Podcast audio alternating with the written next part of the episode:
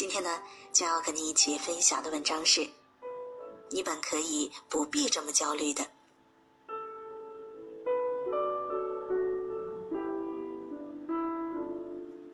去年年初，有位好友在朋友圈说：“羡慕会跳舞的人，好想学啊。”底下有人也评论说：“我也好想学。”那时我心里很是佩服。能在生活中找到新的兴趣很棒，如果从现在开始，年底就能学得不错了。到了年底，我又看到了那位好友分享了舞蹈视频，还是羡慕，好想学跳舞。我顺便翻了他一整年的动态，有吐槽老板的，有抱怨冬天早起辛苦的，有说生活很无聊没人陪他玩的。他最新一条动态是：时间过得太快。一整年就这么结束了，感觉没啥收获，真焦虑。可是我心里想，一边觉得生活无趣，一边继续过着这样的生活。想做的事永远只是想想，不去改变，不去行动，你不焦虑才怪。但你本可以不必这么焦虑的。一年时间，你可以做很多事。喜欢舞蹈，就报个舞蹈班。能坚持下来的话，现在已经学会了几支舞。喜欢看书，半个月一本，到现在也差不多能看二十四本书了。你所有的焦虑，都只是因为你想做的很多，却压根儿不去行动。说到底，你才是自己最大的焦虑之源。我姐从去年十月到现在瘦了二十斤。他每天早晚各上一节瑜伽课，偶尔还夜跑五公里，期间严格控制饮食。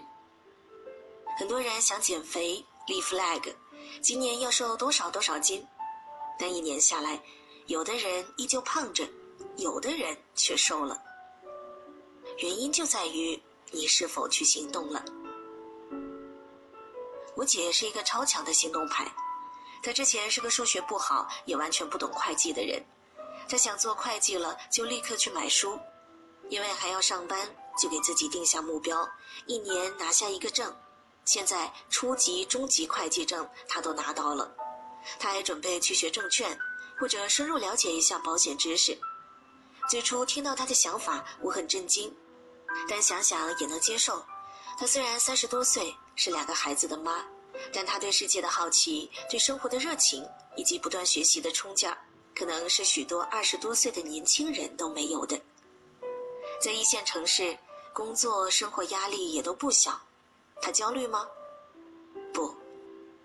他虽然很忙，每年都会定新目标，但他很少焦虑。他通常直接过滤焦虑那一步，略掉犹豫，想做什么就去行动。所以我觉得，真正脚踏实地去行动的人都很少焦虑。他们都忙着想办法实现目标，没有时间困惑。说到底，你的焦虑，可能主要还是因为你辜负了对自己的期待。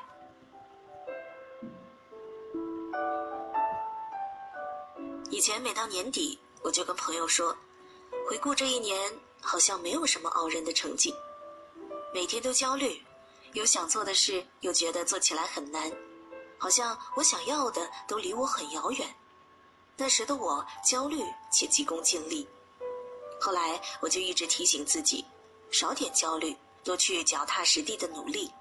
想学习新的技能，就买书回来认真学，戒掉朋友圈的看书打卡。